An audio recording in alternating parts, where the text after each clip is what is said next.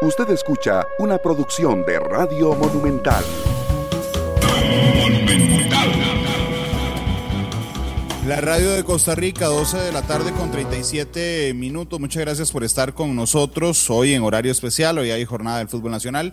Así es que eh, vamos a durar dichosamente hora 30 minutos al aire, pero en horario adelantado. Arrancamos ya, terminaremos a las 2 de la tarde. Entonces, muchas gracias por estar con, eh, con nosotros. Eh, yo estoy seguro que si no hubiera pandemia y no estuviéramos contando los casos diarios de COVID-19 y lamentablemente los muertos por COVID-19, este tema del cual vamos a tocar hoy sería uno de los temas más importantes del país que se ha visto, insisto, opacado por el tema del COVID. Y es que decenas, gracias Chilita por el café, decenas, decenas de costarricenses están falleciendo producto de intoxicaciones con metanol. Eh, son vidas que se cegan por la irresponsabilidad de otros, que tienen un montón de dudas de varias aristas y las hemos tocado en este programa. Una de las aristas es cómo entra el metanol a Costa Rica, por ejemplo. Bueno, en semanas atrás lo habíamos visto con el exdirector de la Policía Fiscal, Irving Malespín. Por la frontera norte entra una gran cantidad de metanol a Costa Rica. También está el tema jurídico que está ahí en boga. Eh, de si esto es una muerte accidental por intoxicación o es un homicidio. Hay algunos especialistas que insisten en que debería de ser tachado como homicidio por parte de las personas que incluyen metanol en el, licor ilegal y en las copias de licor que, realizan. Y por supuesto está el tema salud, que es el que vamos a tocar hoy y por el que yo le agradezco enormemente a la doctora Lenita Ramírez que nos acompaña esta tarde. Eh, que es eh, de la subárea de vigilancia epidemiológica de la caja. Doctora, ¿cómo le va? Bienvenida a Matices, ¿qué tal? Muy buenas tardes, gracias por la invitación, Randall. Eh, sí, efectivamente, ese es uno de los temas que, que, nos están preocupando en los diferentes servicios, más que todo en urgencias de la Caja Costarricense de Seguro Social. Doctora, estamos de acuerdo, yo le vi la cara que me decía así, en que si no existiera el gran tema, por supuesto, de la pandemia, este sería uno de los temas más importantes. A mí, me llama la atención, incluso me aculpa de los medios de comunicación, eh, también digo, es que son decenas de muertos por intoxicación. Esta sería un, una noticia que estaría dando vuelta una y otro y otro día si no existiera pandemia. Sí, bueno, sin embargo, por parte nuestra hemos tenido varios comunicados y trabajado en conjunto con el Ministerio de Salud desde el año pasado que tuvimos, bueno, 2019, que precisamente estuvimos conversando con ustedes, fue la primera vez que tuvimos un, una alerta. Después del año pasado, eh, eh, a partir de octubre, tuvimos una segunda alerta. Nos llama la atención casi un, un poco más de un año después ¿verdad? De la primera que tuvimos en el país y ahora en enero, pues la tercera alerta.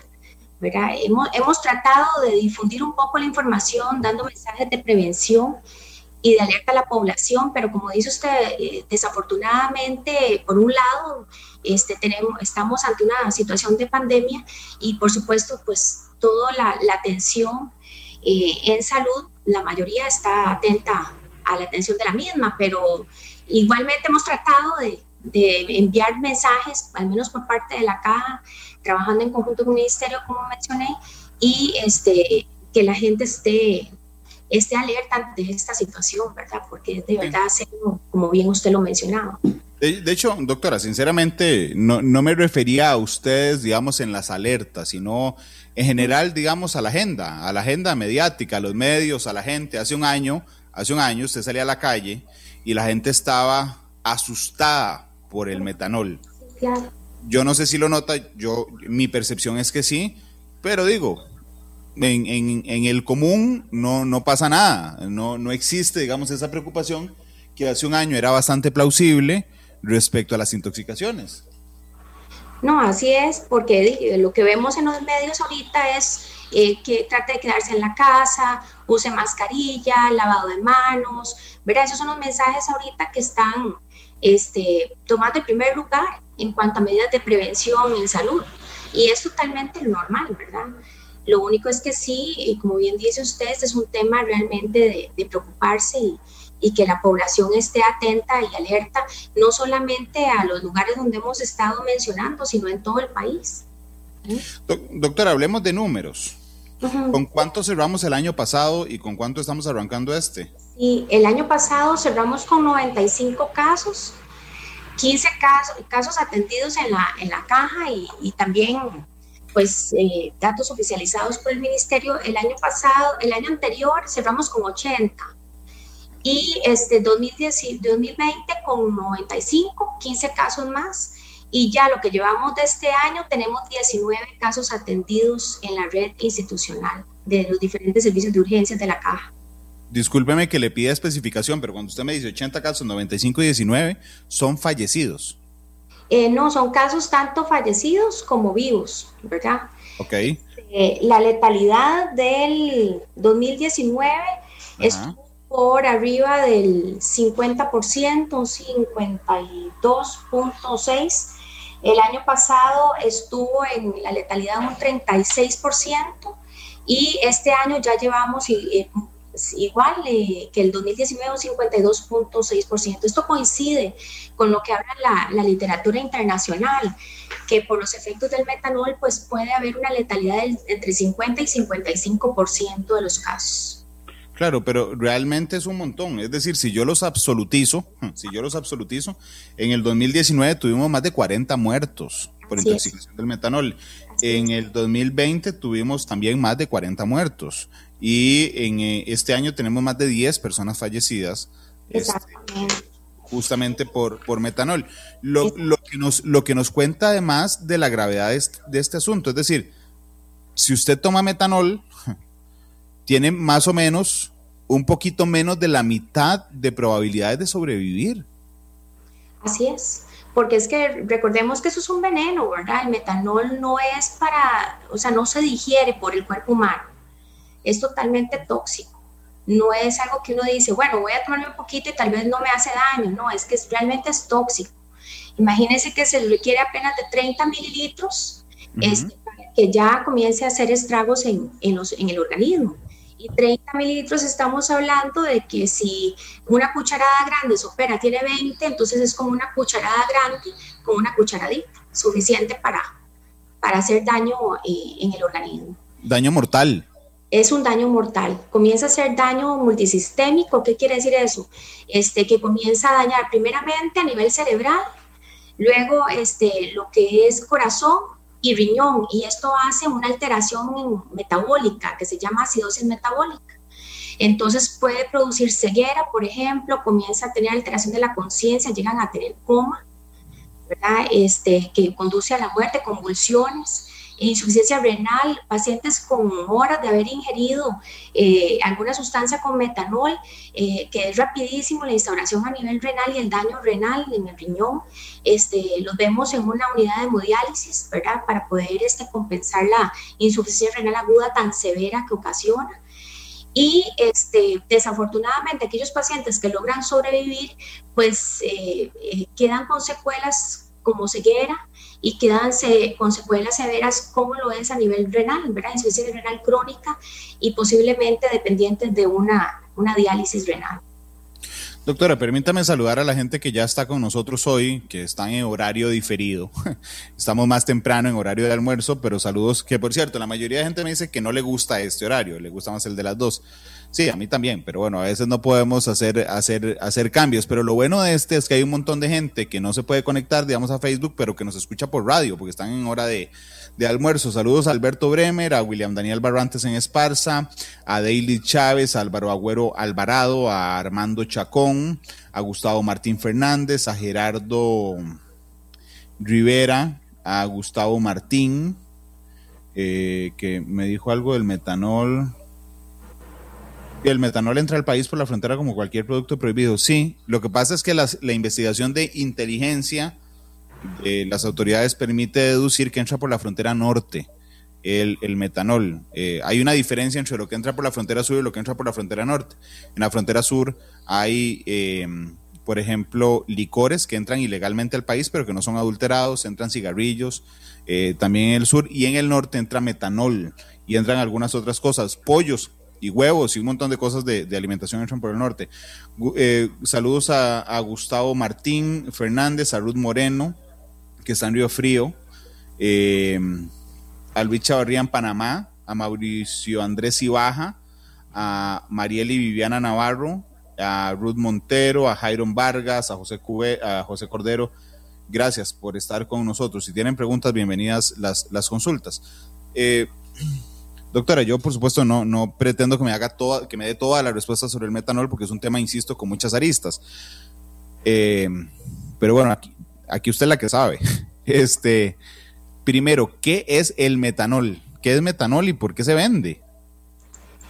Bueno, este, el metanol es un alcohol, un tipo de alcohol que se usa no para consumo humano, como lo dije antes, sino más que todo se usa para eh, hacer mezclas, como por ejemplo eh, eh, diluyentes para pinturas, también se usa para líquidos de frenos, se usa como diluyente también de,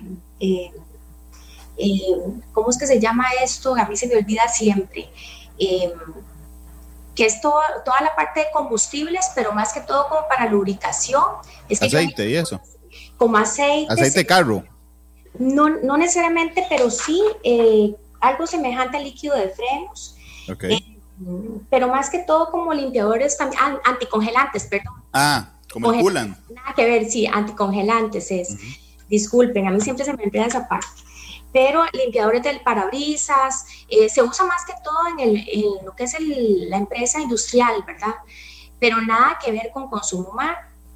Lo que pasa es que el metanol también se puede ver en ciertas, ciertas bebidas alcohólicas por una mala destilación, ¿verdad? De metanol, que este, no pasa las, las etapas que debe pasar para que el metanol se diluya y termine siendo etanol, ¿verdad? o como bien lo mencionó usted, que puede pues eh, verse adulterado por X o Y razón.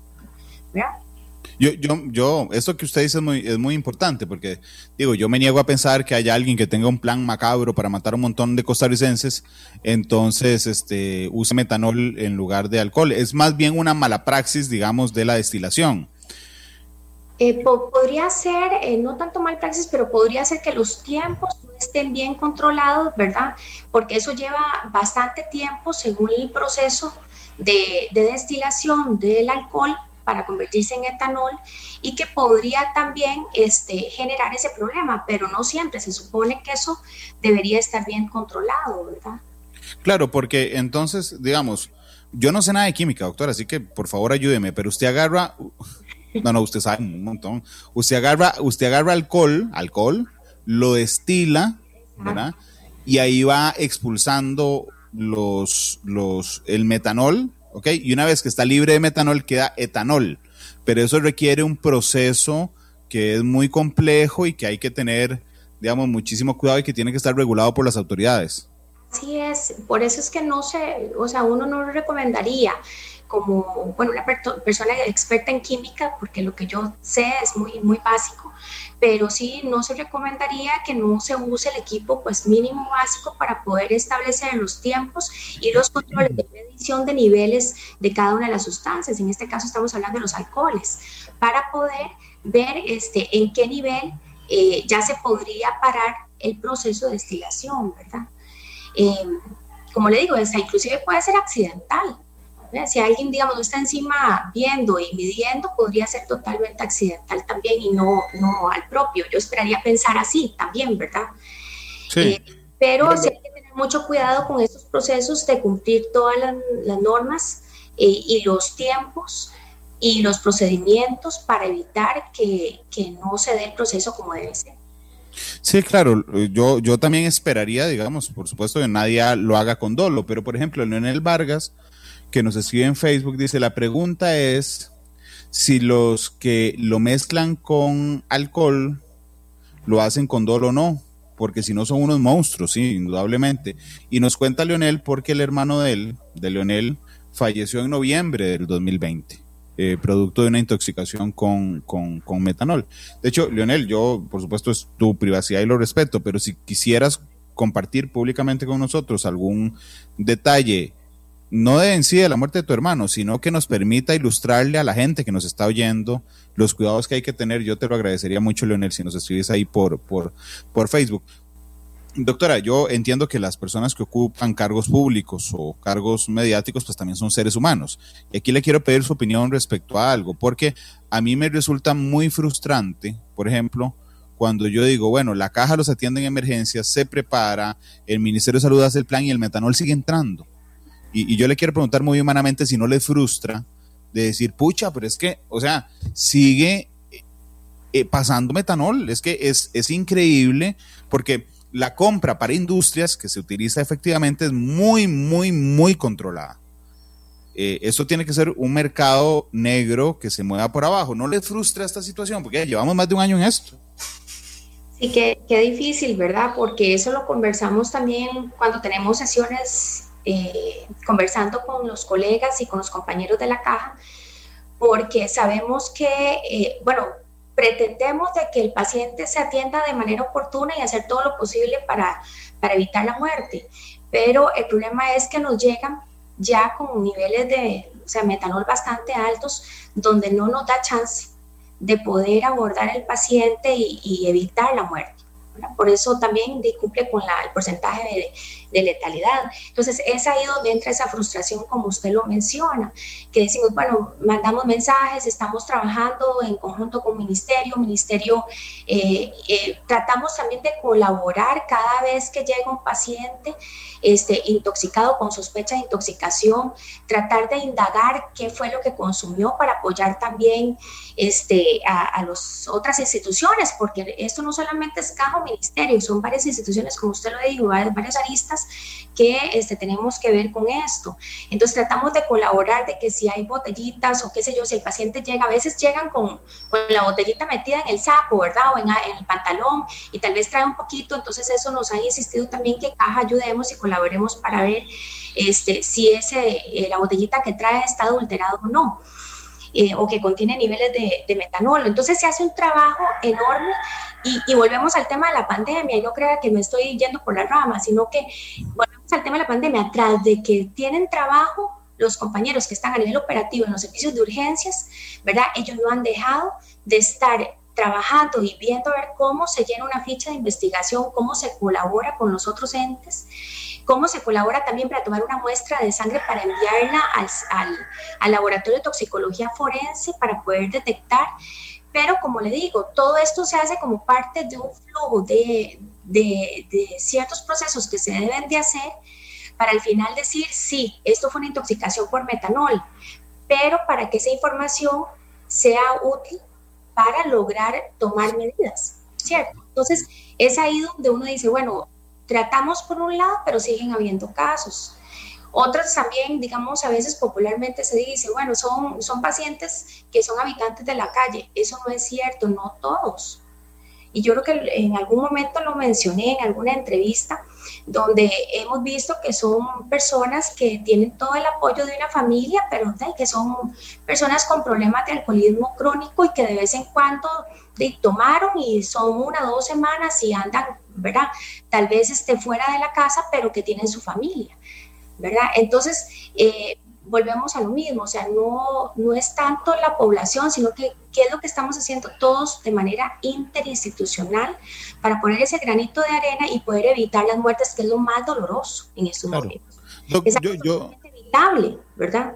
Claro, yo, yo le iba a pedir que me ayudara justamente a entender ese estereotipo de que son personas de la calle eh, o que son alcohólicos recurrentes, porque, porque, digamos, de la información que ha circulado, ya no por parte, digamos, de médicos, sino tema del Ministerio de Salud, por ejemplo, o de aduanas, es que hay licores, ¿verdad? Creo que se llama bombillos, no sé, de, de, de guaro, ¿verdad? Que parecen ser genuinos, y que no son genuinos, es decir, que son copias y que en el proceso de destilación vienen contaminados con metanol. Entonces le iba a pedir que, es, que, que, me ayudara a desarmar ese estereotipo y a entender de dónde viene, porque le voy a poner un ejemplo. Yo no tomo, yo no tomo licor y no sé nada de licores, entonces se me hace un enredo, pero digamos que mañana tenga invitados en la casa y alguno, y, y alguno diga, mira, y tenés guaro, literalmente. Me voy yo a la, al, al chino, literalmente, ahí en la esquina de la casa, porque no entiendo nada de licores, ¿verdad? Y le voy a preguntar, de, un, cuál de este montón que está aquí. Y yo decir, de, deme. Y me lo llevo para la casa. Y ese podría ser contaminado. Es decir, entiendo que por un tema de probabilidad, quien consuma más y más y más y más alcohol, pues tendrá más, más probabilidad de, de, contagiarse, pero no es un tema que pueda afectar exclusivamente a, alcohólicos, personas de la calle, sino a cualquier persona que compre una botella adulterada. Es correcto, Randall, o sea que qué bueno que usted toca ese punto, porque como dice usted, se ha este, estigmatizado, ¿verdad? O estereotipado de que tiene que ser solamente personas que, que toman y toman y son alcohólicos crónicos y demás. No, vea, nosotros inclusive hasta pensamos en los jóvenes, ¿verdad? Que a veces hay jóvenes, bueno, ahora es que estamos en pandemia y las fiestas han disminuido, pero ¿qué tal que muchachos que tienen entre los 18 y 20 años, que tal vez no tienen eh, posibilidades económicas para comprar otro tipo de licores, porque esto lo venden baratísimo. Ok, este, este es el licor, este es el, el licor más barato. Lo venden muy barato, inclusive hasta llegan a, a ver hasta combos. ¿verdad? De, de estas botellitas, por decirlo así. Entonces, eso sí lo hemos visto, que, que, nos comentan los familiares de los propios pacientes de que ellos comienzan a tomar, eh, digamos, alguna marca en específica famosa, ¿verdad? Pero cuesta más y llega un momento en que como son alcohólicos crónicos, duran una o dos semanas, pero ya la plata no les da. Entonces ya terminan comprando lo más barato. Y lo más barato estoy diciendo que una botellita puede estarles costando hasta 350 colones. ¿verdad? 500 colones. Y entonces hay personas que a veces uno comentando le dicen, pero ¿a quién se le ocurre? Ya, si usted le está vendiendo entre 350 colones y 500 colones una botellita, ¿a quién se le ocurre comprarla? Ya uno ahí tiene que sospechar. Pero yo me pongo también en, en la posición de la persona que toma. Ya llega un momento en que si tiene un problema ya de alcoholismo y necesita suplir una necesidad, ¿verdad? No es que yo lo esté justificando, pero igualmente que va a estar importándole el precio, sino que lo que quiere es seguir consumiendo, ¿verdad? Desafortunadamente. Doc, pero aquí hay, aquí hay un par de cosas, eh, ¿verdad? Porque, por ejemplo, si pudiéramos identificar que las botellas con la marca Patito, que cuesta 350, son las que tienen metanol, simplemente lo sacamos del mercado, ¿verdad? Lo, lo, que, lo que está pasando es que hay marcas que venden licor en buena calidad, digamos, si me, o bien destilados, ¿verdad? Esas marcas que se venden también muy baratas, y entiendo, si no me corrige, que hay algunas personas que falsifican esas marcas, meten esas botellas y esas son las que llevan metanol. Es decir, no es una cosa de la industria formal que también vende esas botellitas a 500, 400 colones, sino son copias de esas marcas, ¿es así? Lo que pasa, Randall, es que, digamos, nosotros como somos la parte más operativa de atención, yo creo que eso más que todo, ¿verdad? Eh, eso los registros los lleva el ministerio por parte del Departamento de Regulación, pero bueno, eh, se puede ver la posibilidad de que, claro, de que estén falsificando y no solamente lo barato, sino también lo, lo caro. Es que yo también me pongo a pensar como empresario, porque estaba viendo, digamos, algunos, algunos eh, alertas del Ministerio de Salud. Le voy a poner, no sé, un ejemplo. Hay uno que se llama Rostov, creo. Entonces el Ministerio de Salud dice, se ha identificado copias adulteradas de Rostov, ¿verdad? Y entonces yo me puedo pensar, bueno, Rostov no tiene la culpa, digamos, quien haga Rostov, que no tengo idea quién es, no tiene la culpa porque lo hace bien. El problema es que, me, que le meten al mercado, este, licores adulterados copiando esa marca. Y entonces ahí no se lo decía, digamos, por el análisis de saber quién le pone o no, sino por decir que todos estamos expuestos. Por supuesto. No, no sé si viste eh, la alerta que a mí me llamó mucho la atención que emitió el Ministerio de Salud, creo que fue el pasado 15 de enero, donde ya no de licor, estaba hablando sobre el alcohol multiuso de 80%, ¿verdad? Eso a mí me llamó mucho la atención porque en estos momentos, ¿qué se está usando en las casas para poder hacer todas las medidas de higiene eh, este, para prevenir eh, lo del COVID? Alcohol, por supuesto. Desinfección, sí, claro, es el alcohol y el de 80 es el que más se usa, ¿verdad? Y es ese de multiusos. Y, eso a mí me llamó mucho la atención porque ellos inclusive en la alerta que emitieron este, decía que... Em, no tenían registro sanitario, pero estaban copiando una marca que no era la, empresa, ¿verdad? Entonces vemos qué serio que es esto, ¿verdad? Y, como le digo, esto no es jugando, o sea, a nosotros nos llegan los pacientes sumamente graves a los servicios de salud. O o sea, graves, y, inclusive eh, nos cuentan que llega el paciente caminando, sintiéndose muy mal y en cuestión de 20 a 30 minutos se desmaya y no despertó más. Claro. De hecho, Leonel, y gracias a Leonel, aceptó contarnos algún dato, de, algún detalle de la muerte de su hermano. Y Leonel dice, Randall, gracias, como te comenté, perdimos a mi hermano menor por consumir esto. Indagando un poco, supimos que en la zona en que él lo compró, han muerto más personas, y esto consta así en el expediente del OIJ. En resumen, alguien se lo vendió como un producto informal y sin regulaciones sanitarias. Eh, yo también, yo también le iba a pedir una precisión para entender, eh, porque digamos, se habla mucho del guaro de contrabando. Lo que pasa es que el guaro de contrabando, el que se hace en los pueblos, está identificado así. Es decir, cuando usted se lo dan, es decir, aquí, mira, tengo guaro de contrabando, es decir, usted sabe que está tomando contrabando. Y hay un, y hay un riesgo en la destilación de ese guaro. Pero, doctora, los casos que hemos tenido es por el guaro contrabando en los pueblos, ese que hace la gente, o por copias, digamos, de una cosa más organizada, de destilación. O sea, lo que quiero saber es hacia dónde, hacia dónde elevar las alertas. Y es decir, a la gente, deje tomar guaro contrabando o deje de comprar botellas de 350 para, para tomar. Lo que quiero es identificar hacia dónde. Bueno, este, según datos que nos han dado el Ministerio de Salud y que hemos estado también pues analizando, eh, la mayoría de los licores que nos han mencionado, digamos, a la hora de tomar los datos al paciente o a los familiares, eh, son aguardientes. Son aguardientes. En ningún momento, bueno, que yo recuerde, al menos para esta alerta, que sea aguardo de contrabando, no, ¿verdad? Es, pero sí. Aguardientes que se compran en la pulpería. Son las aguardientes, sí, las de botellitas transparentes, que es el líquido transparente, ¿verdad? No es, eh, no tiene ninguna coloración. Ah, bueno, creo que solamente una alerta que dio el ministerio, que fue el guaro azul en algún momento, que ese sí tenía eh, coloración. Pero mientras tanto, todos han sido de líquido claro, transparente, o sea, tipo alcohol. Sí, no es el guaro contrabando que hacen en los pueblos el que está matando gente. Que, que, jamás recomendamos que tomen eso tampoco, pero digamos, no es ese el que, el que tiene metanol. Es una cosa más, digamos, es menos artesanal, es más organizado, es un eh, de alguien que está destilando mal para generar, generar copias de alcohol que se vende. Sí, no, eh, o sea, nosotros hasta el momento lo que hemos registrado, de lo que hemos recolectado la información en la atención, de la caja han sido prácticamente pues licores de aguardientes. Y como le digo, el, Ministerio de Salud eso es lo que ha, ha reportado como alerta.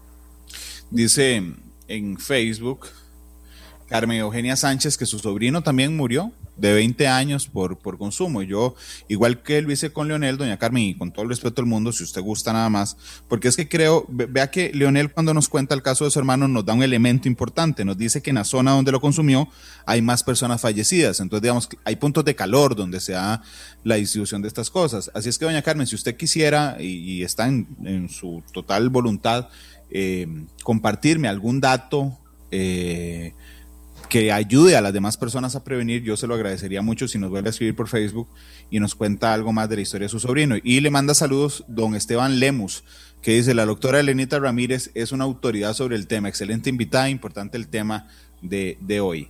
Muchos eh, saludos igualmente a Esteban. Oscar Picado dice, el distribuidor es, corresponsable. Si conoce el valor de mercado y le ofrecen productos a menor precio, deben solicitar al proveedor los documentos que garanticen que el producto no es dañino. Sí, aquí hay un montón de cosas, desde, desde el que pasa por aduanas con metanol, el que hace la destilación, el que acepta distribuir esos productos, el negocio que ve que, que se lo venden baratísimo y lo compró sí, el problema social del alcoholismo. Hay un montón de, de, factores. ¿Se acuerda que ahora hablábamos de la frustración? El año pasado, cuando empezó esta, esta situación, a mí realmente me parte el alma este, este tema. Y entonces estuvimos indagando mucho, estuvimos muy por encima del OIJ del Ministerio Público para decir, ya tienen, ya tienen, ya tienen. A mí también me parece increíble que el metanol pase tan, tan fácil en la frontera norte. Cuando vimos inminente un allanamiento por esto, ¿verdad? Que yo decía, pero por, que, que, que les soquen, que entren, que desarmen esta, esta organización. Y doctora, no pasó. O sea, digamos, hubo un proceso judicial, no, digo, las pruebas ahí están de que no se paró porque, porque tenemos más, más, más casos. A esa frustración me, me, me, refería, digamos, de que no pase nada. Yo todas las mañanas espero que lo hijo entre a algún lugar y desarme esta, esta, esta organización. Pero le digo esto porque quiero preguntarle si tienen una mesa de coordinación más allá del tema de salud, es decir, más allá de Caja y Ministerio de Salud, con las otras entidades que tienen que ver esto, la fuerza pública que vean las pulperías, la Policía Municipal, aduanas, el Ministerio Público, el OIJ en la investigación, doctora. No, sí, de hecho, este es coordinado por el Ministerio de Salud, donde, bueno, el año pasado el señor ministro nos convocó a todas las partes ¿verdad? Y se ha dado seguimiento. Hay un equipo técnico donde están participando todos, como le digo, eso lo coordina el Ministerio de Salud.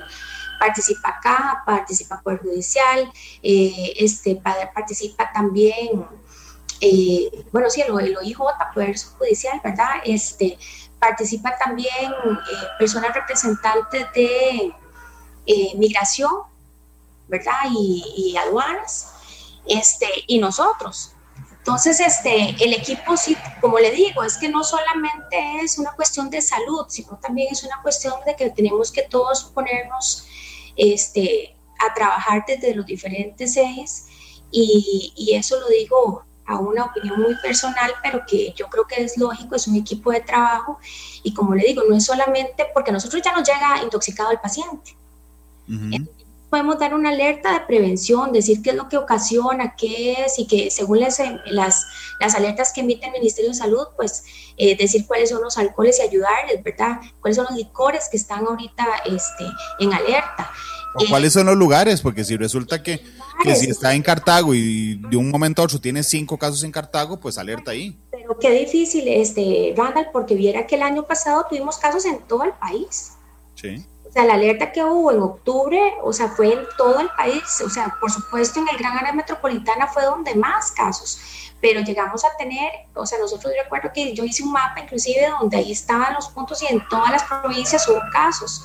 Ahora esta alerta de enero, este, los tuvimos concentrados en Upala, en el cantón central de Upala y ahí se hizo todo un movimiento, ¿verdad? En conjunto de, este, con caja, ministerio, eh, fuerza pública, ¿verdad? Y demás. Y comienzan a hacer todo un operativo, que ya eso yo no, no conozco bien el, proceder, ¿verdad? Pues, más que todo nosotros vemos todos los procedimientos a nivel de la atención, pero que no se puede desligar, tiene usted toda la razón, y es ahí donde viene claro, precisamente la frustración no solo mía, de todos los que, los que están involucrados en la atención de estos pacientes. Máxime cuando usted menciona como esta señora que el hermano tan joven, ¿verdad? Si vemos que el rango de edad de los pacientes van desde los 24 años hasta los 76 años de edad y la mayoría de los casos se concentran entre los 40 y 49 años, Randall, estamos hablando de personas productivas, personas que están, o sea, que son jóvenes, que son adultos jóvenes que eh, este, eh, bueno, yo digo adulto joven, tal vez porque estoy dentro de ese grupo de edad, ¿verdad? Entonces me quiero llamar joven, pero este, son personas que dan mucho al país. Si nos, vemos, si nos vamos a la esperanza de vida de nuestro país, imagínense cuántos años este, estamos perdiendo por, por una muerte prematura que puede De hecho, estaba revisando los datos de, del año pasado, eh, el detalle de los datos del año pasado, doctora. Eh, edades entre 23 y 82 años. Son, es el son los rangos del año pasado. 23 personas vivían en San José, 6 en Alajuela, 5 en Cartago, 3 en Heredia, 6 en Punta Arenas, 5 que en ese momento del corte estaban en investigación. Este, Tuvimos dos en Guanacaste también. Ah, bueno, ahí está, dos en Guanacaste. Son 10 marcas. Digamos, esos muertos se habían intoxicado por 10 marcas. Chonete, Cuerazo, Sacheto, Gran Apache, Fiesta Blanca, Estrella Roja, Montano, Barón Rojo, Timbuca y Molotov. Esas son las 10 marcas, lo que nos demuestra lo que hablamos antes, que no es, digamos, el guaro contrabando ese de popular y rural, sino son marcas, eh, em, marcas registradas. Así es que el año pasado hubo en todo el país, lo que también es sintomático, digamos, para las autoridades eh, judiciales determinar. ¿Este año se han concentrado en alguna zona en particular, doctora? Sí, en Upala. En Upala eh, comenzamos con un incremento de casos eh, que no habíamos tenido anteriormente, de hecho, y comenzamos por ahí del 4 o 5 de, enero teniendo casos eh, atendidos en el hospital de Upala que tuvieron que ser trasladados la mayoría al, hospital de Liberia, al Enrique Baldodano. Claro. Eh, este Entiendo que en, que, en San Pablo, en San Pablo de Heredia también, son los dos focos de este año, Upala y San Pablo. En Santo Domingo de Heredia también, ahí por Santa Rosa.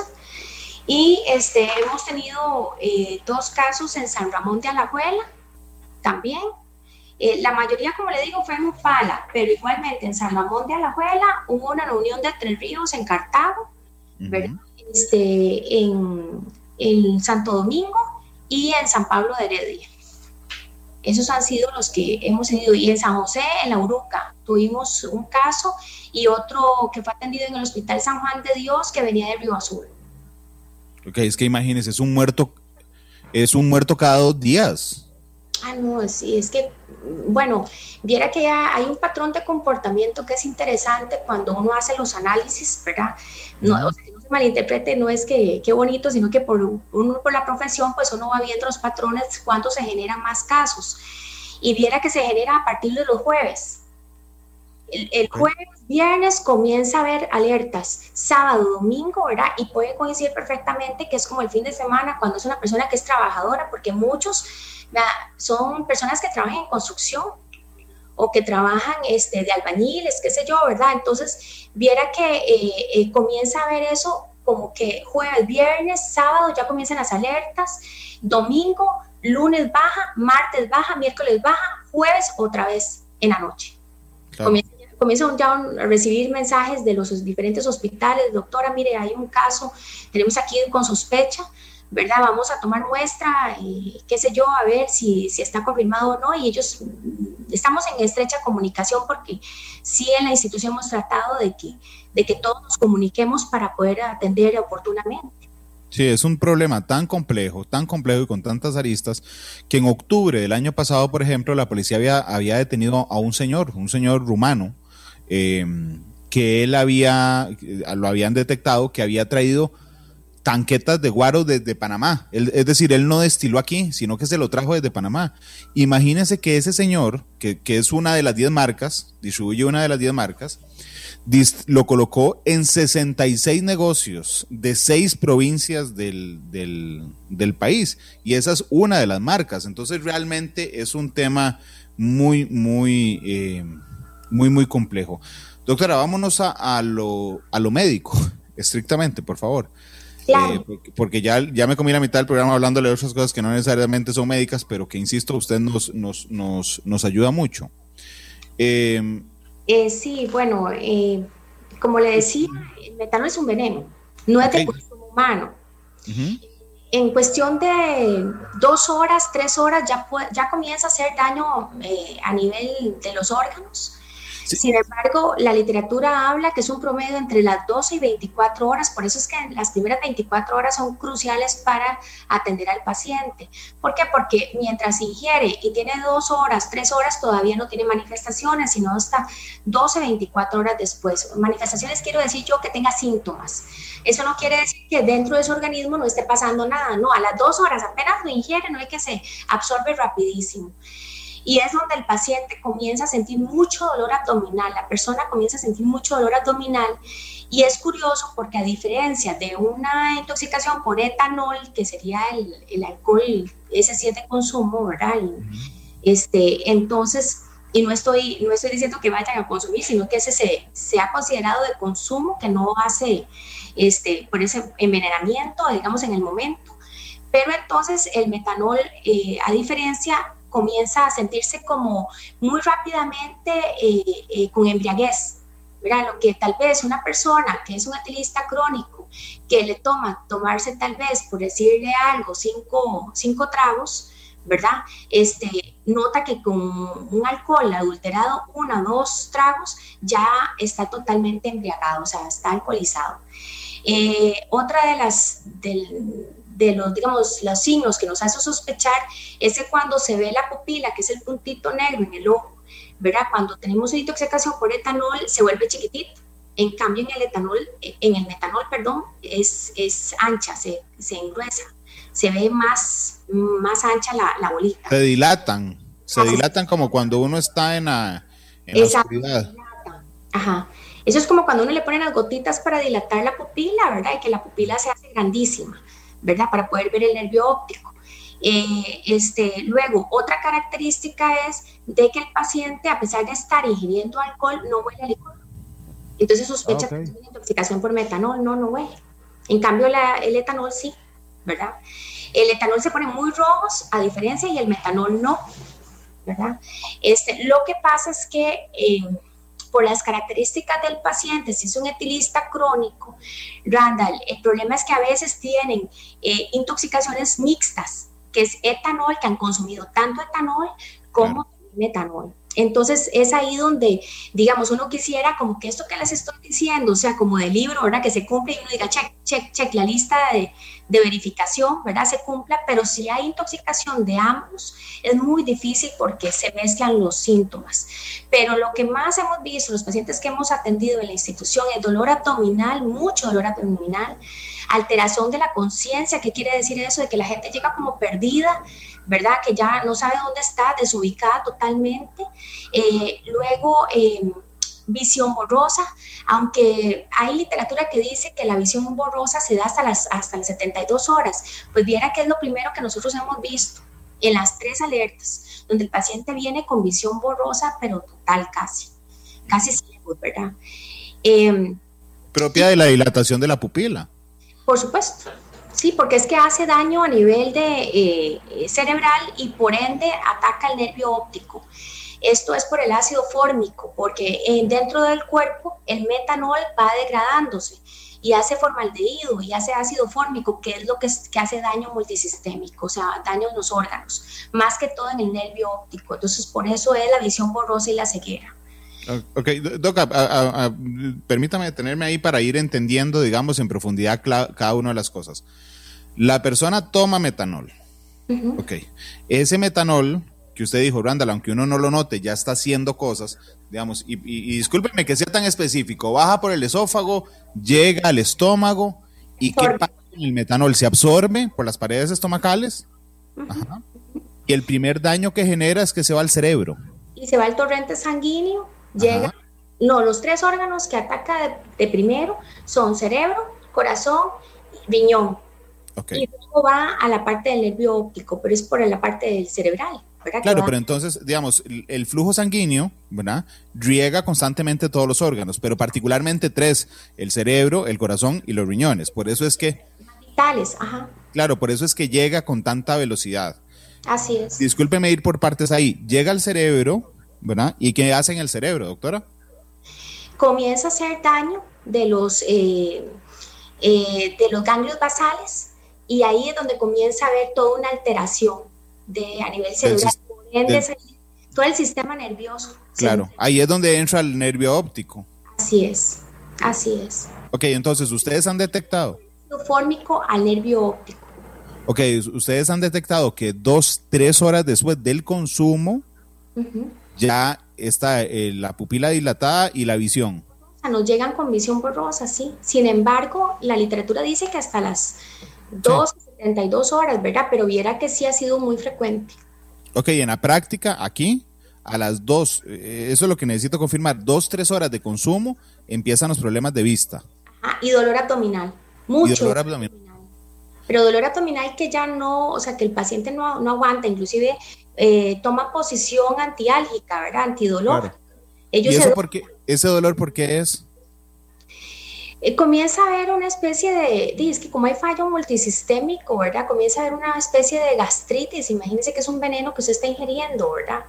Y es ese dolor abdominal que se siente de primera instancia porque se absorbió, como bien lo explicó usted, en la mucosa gástrica. Entonces comienza a hacer daño ahí, ¿verdad? Irritación. Que recordemos que esto se usa para diluyente, imagínate como quemante, ¿verdad? Sí, empieza a quemar las paredes del estómago, casi literalmente. A irritar totalmente, sí. ¿Y, y ¿qué, qué, daño hace en el corazón, doctora? Y en el corazón lo que hace es este, em, alterar todo lo que son las resistencias periféricas en cuanto a la presión arterial, en cuanto a todo el balance electrolítico, ¿verdad? Todo tiene que ver con la parte sanguínea, más que todo, ¿verdad? Que hace una alteración de, este, recordemos que el corazón es como una bomba, ¿verdad? Que es la bomba que nos está este, llevando la sangre, por decirlo así, a todos los órganos. Entonces comienza a fallar esa, esa bomba y entonces comienza a haber una alteración que se llama acidosis metabólica y este, eso se da a nivel de pulmón, eh, se da a nivel de corazón, a nivel de riñón y comienza a dañar todo esto. Comienza el paciente a tener una frecuencia cardíaca altísima, nosotros le llamamos taquipnea, llegan. Viera qué curioso ahora que lo menciono, porque en varias ocasiones nos han llamado de que el paciente se le ha tomado también muestra para COVID, porque llegan con insuficiencia respiratoria. Pero eso tiene que ver por la acidosis metabólica que traen, que pueda tener también una taquipnea y que además hagan una especie de acidosis también respiratoria unado, ¿verdad? Este, que esté concomitantemente ocurriendo. Pero este, es muy interesante porque algunos han llegado sin dolor abdominal, pero sí con vómitos y dificultad respiratoria, que se les ha, se les ha tenido que tomar también muestra para ver si han tenido COVID o no. Sí, claro, hay que, el, cuerpo es una máquina espectacular. Eh, lo que hace es que siente que hay algo raro, ¿verdad? Igual el corazón y empieza a bombear más rápido para intentar limpiarlo, el cerebro intenta limpiarse, por eso es que se le sale por los, por los ganglios el, tema. El riñón, es el que filtra, entonces es ahí donde, por eso la insuficiencia renal, porque lo que hace es filtrar para que toxinas no entren en nuestro cuerpo, pero ya, ya entró, ¿verdad? Ya el no da chance a que él filtre entonces hace daño tubular. Claro, y el daño en los riñones, ¿verdad? Doctora, entiendo, aquí le pregunto, provoca que entonces ya no podamos limpiar de toxinas ninguna otra sustancia, pero además tenemos un problema en el desecho de las sustancias. Así es. O sea, ya el, riñón no lo puede filtrar, no puede hacer esa especie de filtro y este, el, el veneno hace estragos en todos los sistemas. Y recordemos que igualmente todo está conectado, ¿verdad? Nosotros tenemos todo un sistema multiorgánico que todos tienen su función, pero que todo es como un trabajo en equipo, llamo yo, ¿verdad? Claro. Como equipo. ¿verdad? Si uno está lesionado, el otro se va a ver recargado, si el otro sigue lesionado, se va a recargar el otro y así sucesivamente hasta que hace un fallo multiorgánico o fallo multisistémico que llamamos, y es ahí cuando la persona muere. Doctora, estamos claros en que los primeros síntomas, sean cual sea, de intoxicación por metanol, ocurren el mismo día del consumo. Por lo general, eso también tiene que ver con muchos, mm, algunos factores de la persona. Por ejemplo, si es una persona muy delgada eh, o que está con desnutrición, ¿verdad? O si ha venido eh, consumiendo mucho licor y que en los últimos días no ha comido nada, se absorbe con mayor rapidez y, y hace, digamos, más daño. Una persona que en condiciones nutricionales no esté bien hace más daño. En cuestión de, minutos comienza a hacer estragos en el organismo. Doctora, ¿en cuánto tiempo acaba con la vida el metanol? Imagínese que si no se trata en las primeras 24 horas, el tratamiento por lo menos de soporte, en menos de 24 horas el paciente puede morir. En menos de 24 horas. Sí, es rapidísimo. Por eso, por eso le pregunté lo de los síntomas, que si se presentaban al día siguiente, porque eh, yo aspiro a que el programa de hoy también aprendamos muchas, mucha gente y tal vez alguien consumió en las últimas horas o alguien tiene un familiar que consumió en las últimas horas que quiera ayudarle a que no tenga que consumir estas cosas y tenga miedo de que esté intoxicado por metanol. Si los síntomas no aparecen en, 20, en las primeras 24 horas, no eh, prácticamente no es, porque de lo que hemos hablado los síntomas son dos horas, tres horas, cuatro horas, cinco horas y la persona ya está desesperada por ir a un hospital. Pero bueno, eso depende, Randall, porque podría por ejemplo, usted sabe que en grupo, cuando están tomando, y muchos de sus pacientes ah, se han reportado que toman en grupo. Entonces, por ejemplo, ellos se comparten la, la pachita, por decirlo así.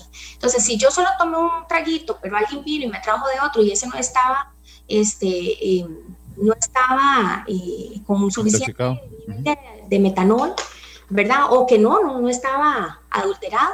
Entonces yo sigo tomando este y se me olvidó este. Entonces puede ser que me pase solo con un leve dolor de cabeza una leve gastritis, me siento medio mal, pero también contrarresta el, el haber consumido el otro por el etanol, porque usted sabe, el tratamiento para contrarrestar la intoxicación del metanol es el etanol.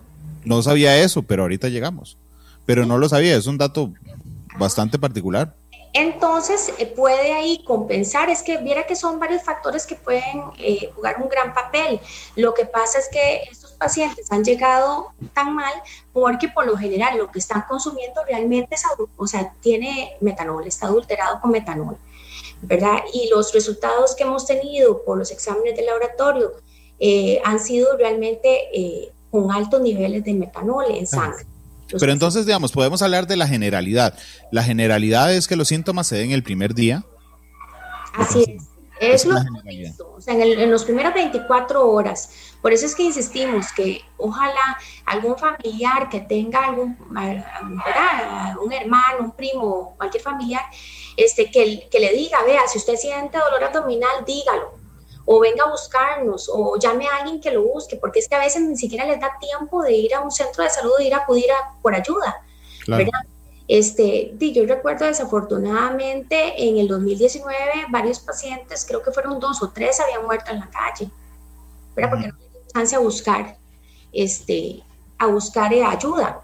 Entonces es importante, así en resumen, decir que antes de las 24 horas, si tienen dolor abdominal, si presentan alguna convulsión, visión borrosa, alteración de la conciencia, que se sientan desubicados o que algún familiar vea al familiar que llegó a la casa y comienza a sentirse como desubicado.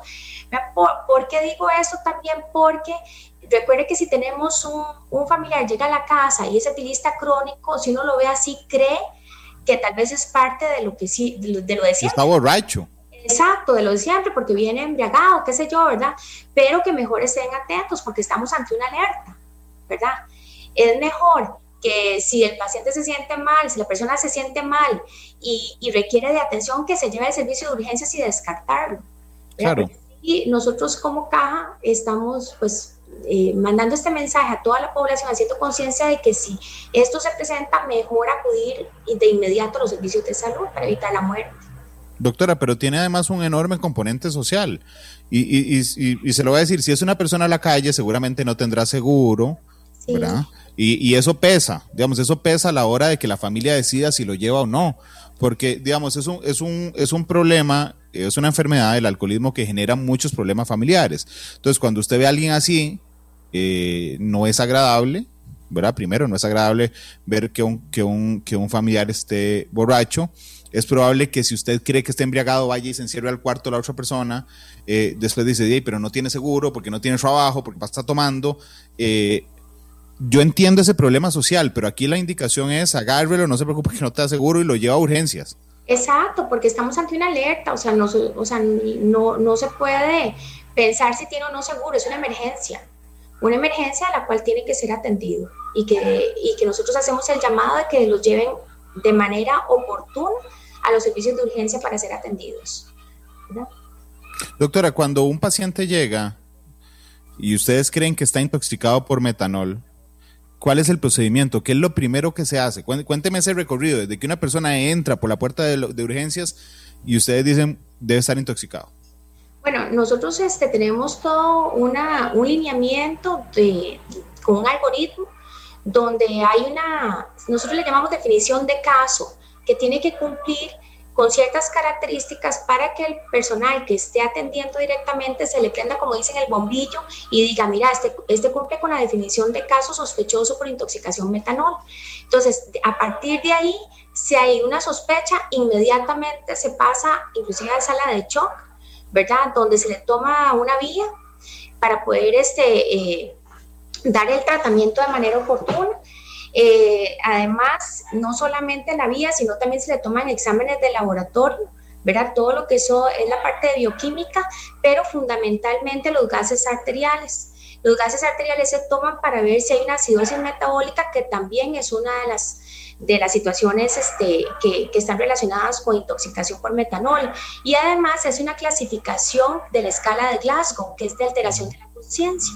Entonces, si da, eh, si da menos de 15, ¿verdad?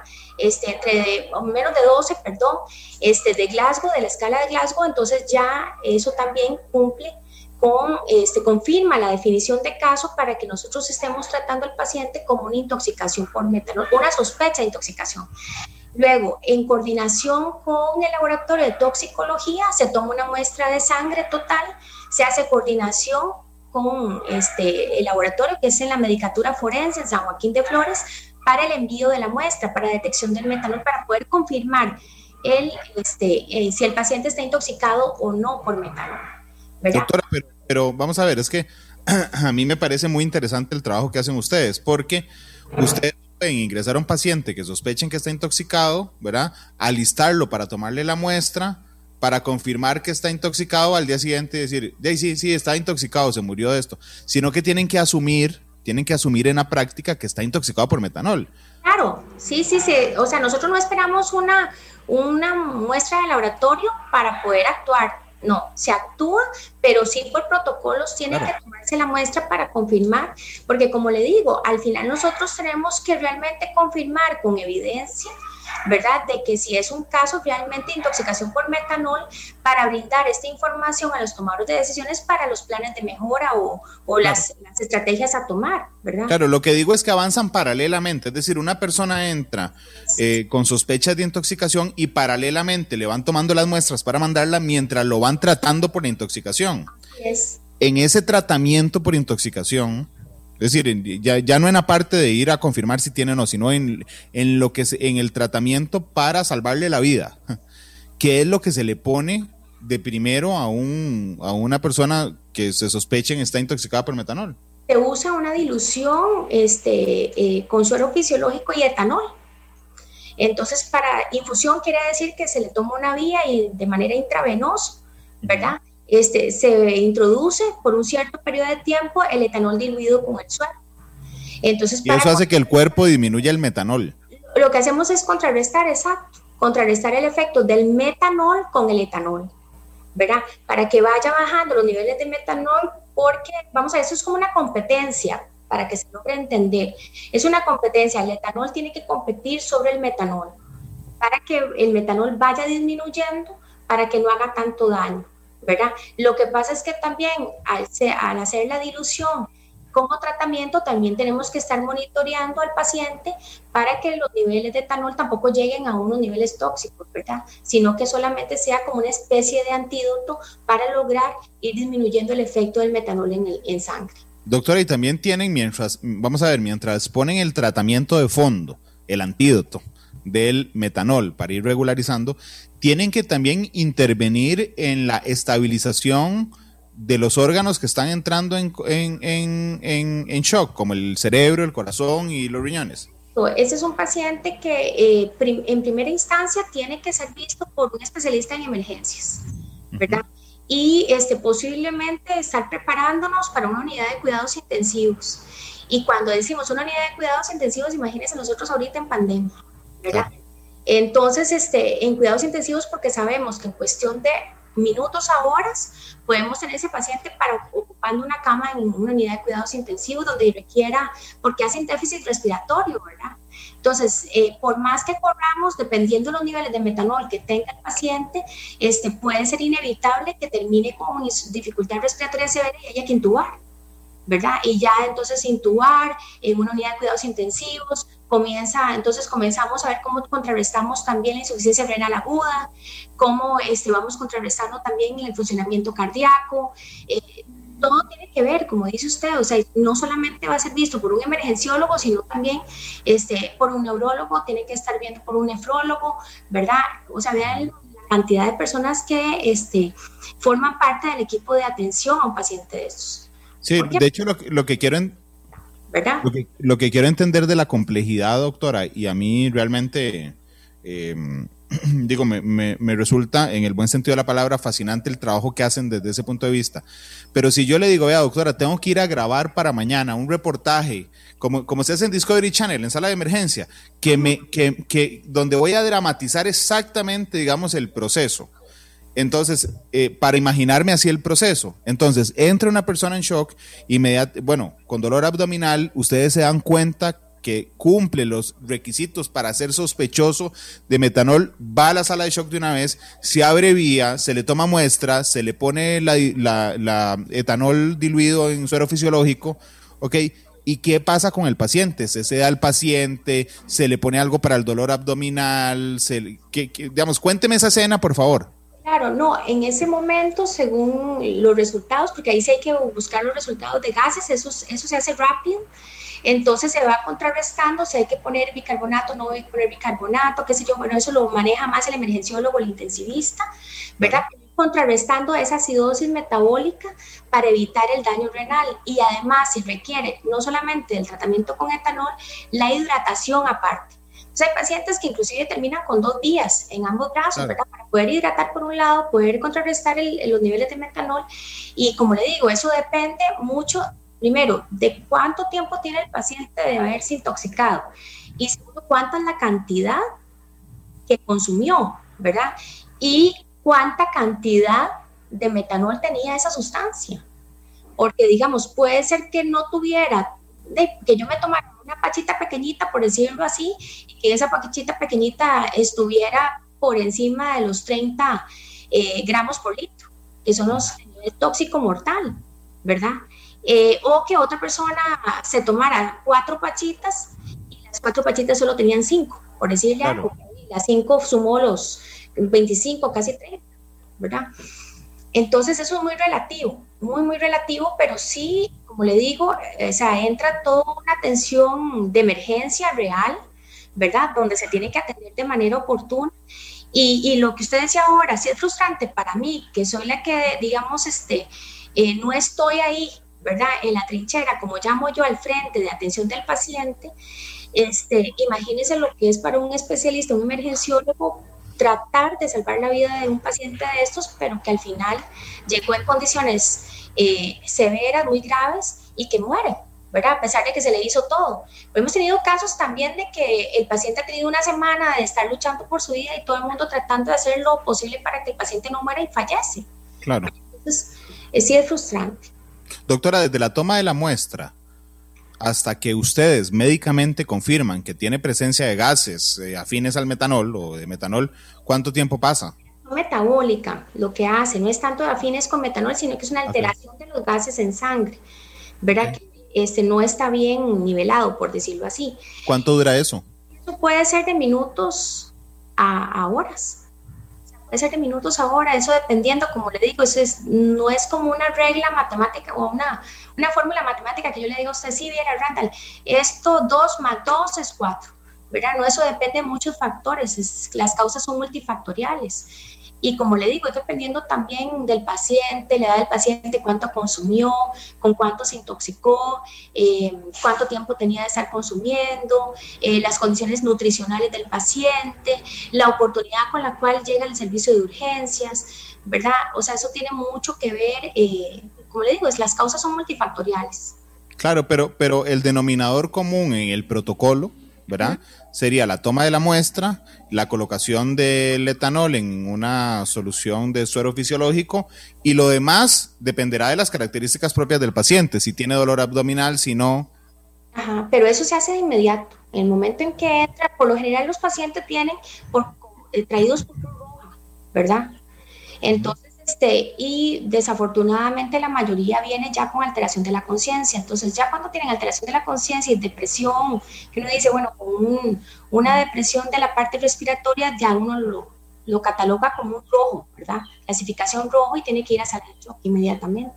Entonces, ¿cuánto tiempo pasa? Eso es cuestión de minutos porque sabemos que si hay sospecha de intoxicación y cumple con la definición de caso, en cuestión de una o dos horas el paciente puede fallecer. Entonces, la oportunidad, aquí el tiempo es clave, hay que actuar de inmediato. Sí, indudablemente. Eh, doctora, en este, en este proceso que es muy complejo, ya vemos que una persona que intoxicada por metanol este año, por ejemplo, tiene un 52% de probabilidades de morir. Eh, las probabilidades de que ese paciente del que estamos hablando termine en cuidados intensivos, ocupando un espacio en cuidados intensivos, ¿cuán alta es? Bueno, imagínese que este, prácticamente el, entre el 90 y el 95% de los pacientes que han ingresado a servicio de urgencias terminan en una unidad de cuidados intensivos. Sí, casi todos, literalmente. Casi todos, sí. Doctora, ¿y los daños que se generan en el organismo durante ese proceso en el que no he llegado al hospital, se pueden echar atrás, es decir, un daño en el nervio óptico, un daño en el riñón, se puede echar para atrás, porque es, es, es como que yo le, eche, eh, le eche diluyente una a, a, la pared aquí, se me, empieza a, se me empieza a deshacer la pintura. Ok, yo puedo frenarlo, pero no puedo echarlo para atrás. Exacto, desafortunadamente no es reversible. el daño renal que, que, ocurre no es reversible, el daño al nervio óptico no es reversible. Hay pacientes que se han logrado sobrevivir y, que, y, la, literatura ha hablado de que quedan ciegos, ¿verdad? Entonces, este, eh, cuando hacemos el análisis uno dice, de verdad que, que esto es este, realmente complejo y, muy triste, ¿verdad? Ya si lo veo en la parte personal, muy triste ver personas jóvenes que, que veían bien, que tenían sus riñones bien, por decirlo así, y de repente terminen ciegos o terminen con insuficiencia renal crónica, con, como dicen, este, dependientes de una máquina para poderles hacer la función de un riñón. Claro, en este, en este año hemos tenido 19 casos, de los cuales han fallecido 10. Así es. Es decir, han sobrevivido 9 hasta el momento, porque supongo que algunos de ellos todavía están con, con, esas situaciones. Doctora, lejos de personalizar esto, pero sí quisiera, digamos, conocer de una, de una, una versión más humana, las personas que han sobrevivido en Costa Rica de esta alerta, ¿cuáles son los efectos más comunes? Este, el más común, el daño, la consecuencia, la secuela más común ha sido el daño renal a nivel de riñón. Sí. Y esto genera, perdón, ese daño renal para las personas que sobreviven, ¿qué les genera? ¿Tienen que vivir con diálisis eh, eh, frecuentes? ¿Qué tienen que hacer? Sí, terminan con hemodiálisis, que esto es, como les digo, por eso les dije ahora, que es estar pegado, por decirlo así popularmente, a una máquina. Y esa máquina es que la máquina haga eh, la filtración o esa limpieza de las toxinas que usted ahora mencionó del cuerpo, porque ya el riñón no lo puede hacer. Ninguno de los dos. Ninguno de los dos. Ah, es, eh, por lo general es una insuficiencia renal crónica de ambos riñones. Sí. Ok, y los daños en los riñones, independientemente de que sea por metanol o no, doctora, entiendo que eso sí es imposible revertir. Es irreversible, sí, no se logra revertir, desafortunadamente. Los riñones, como usted lo ha dicho reiteradamente, los riñones es el órgano por el que pasa la sangre y se le van quitando las toxinas. Así es. Ok, la máquina, perdón, y, lo hace frecuentemente, todo el día lo está haciendo el riñón. Constantemente, sí. Por eso es que a uno le dicen, tome agua. Ya, tiene que tomar agua para que ayude también a la filtración del riñón. Ya, cuando tenemos una deshidratación, perdón, cuando tenemos una deshidratación igual, el riñón comienza a sufrir porque necesita también líquido que nosotros para poder estar filtrando, ¿verdad? Sí, es como el aceite del carro, literalmente. Oh, sí, sí, sí. Que si un cierto periodo de tiempo usted no lo cambia, ya no le va a servir. Y, la máquina de hemodiálisis a las cuales quedaron condenados los pacientes sobrevivientes a las intoxicaciones por metanol, ¿cada cuánto se, se aplica? Porque digo, si el riñón trabaja todo el día, usted debería ser muy frecuente con, con, con la máquina. Eso también depende, digamos, del daño renal que sufre el paciente, pero hay algunos que terminan, o sea, que tienen que ir todos los días al hospital para que les hagan hemodiálisis. Y eso es muy triste porque también eso genera mucho dolor, cansancio, o sea, hay un montón de factores que están relacionados con la hemodiálisis. Y, yo le digo una cosa, o sea, es una, es una de las secuelas muy tristes porque usted va a tener que estar esclavizado a, a, a, una, a un procedimiento para poder tener mejor calidad de vida, ¿verdad? Entonces, este, volvemos a lo mismo. Y si vemos con lo, con lo que son grupos de edad, son personas jóvenes. Imagínense lo que es uno a temprana edad tener una insuficiencia renal crónica y tener que estar sujeto para poder sobrevivir a, a una máquina de estas. Y usted no necesita ser alcohólico para tenerlo. Fue el ejemplo que le puse ahora. Yo, yo, eh, yo no tomo y por alguna situación en el, eh, en el momento me tomé un trago de una pachita intoxicada y no soy habitante calle y no, y no soy alcohólico crónico, solo me basta una tomada que tenga suficiente, control, eh, suficiente concentración de metanol para morir o estar condenado a vivir con esto. Así es.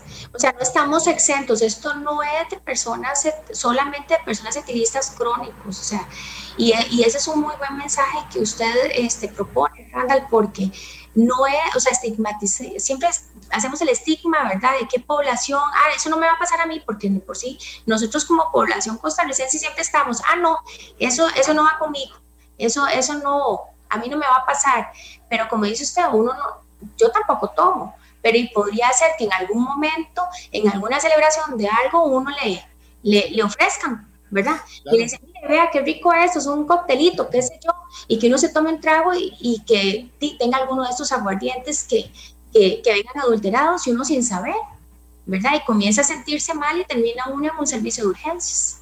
Sí.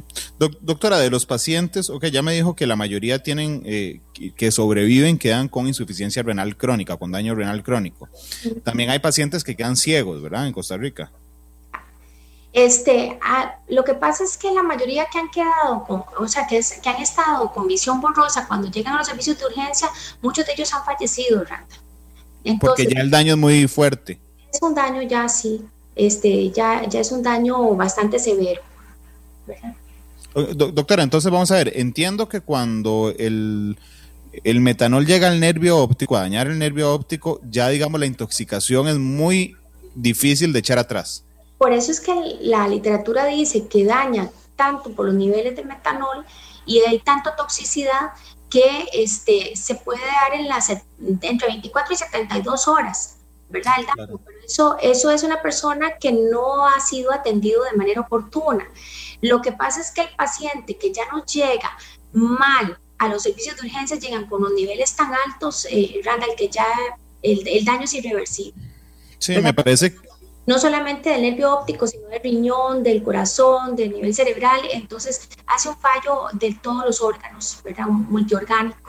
Sí, de hecho me parece, doctora, que, que una de las denominación, de los denominadores comunes que hay por los intoxicados en Costa Rica por, por metanol es una enorme cantidad de, es una enorme cantidad de, de concentración de metanol en el, en, el, en, lo que tomaron. Es decir, no es un poquito metanol lo que está, es que es mucho metanol. Es, son altos, sí, sí, sí. Eso es una concentración realmente alta. Doctora, finalmente de los em, 40, 38, 37 pacientes que sobrevivieron el año pasado, de los 9 que han sobrevivido, este, no, perdón, de los 42, 43 que sobrevivieron el año pasado, de los 9 que han sobrevivido este año a, las intoxicaciones por metanol, ¿hay algún paciente que quede sin ninguna secuela de una intoxicación de metanol? Mira que desafortunadamente en este momento eh, no, se ha no se ha logrado medir no se ha logrado, o sea, determinar cuáles son los signos y síntomas, pero eso posteriormente se podría revisar y podría verse, y, es un dato que tal vez, eh, si ustedes me permiten, yo lo puedo este, revisar y en otro momento, pues, eh, compartírselo con mucho gusto. Pero te digo, este año nosotros no hemos hecho, digamos, una revisión de cuáles son las secuelas que ha tenido exactamente el paciente, porque te digo, hay algunos que han sobrevivido que aún están hospitalizados. Claro, no, por supuesto. Yo lo que quería, sinceramente, doctora, también es darle un mensaje a, la, a, la, a, la, a las familias que entran en mucha frustración de saber, por ejemplo, que una persona, no sé, por lo menos para mí los datos son vitales, ¿verdad? O sea, a mí, a mí me gustaría saber si un familiar mío está intoxicado con metanol, saber hoy, por ejemplo, que tiene más de la mitad de probabilidades de morir y que si no muere, de fijo quedará con una secuela y prepararme psicológicamente para eso. Es decir, no, no basar falsas esperanzas de pensar, bueno, no, si lo tratan a tiempo va a quedar como si nada. Eso me parece muy difícil. No, no, no, no, la mayoría de los pacientes, porque ya que hablamos ahora, que afectan los órganos blancos, ¿verdad? Ya mencionamos cuáles órganos. Entonces, ya hay un daño que es irreversible. Ahí es la severidad, ¿verdad? ¿Cuánto daño hay para que yo llegue a estar en, eh, eh, en una hemodiálisis o, una diálisis renal.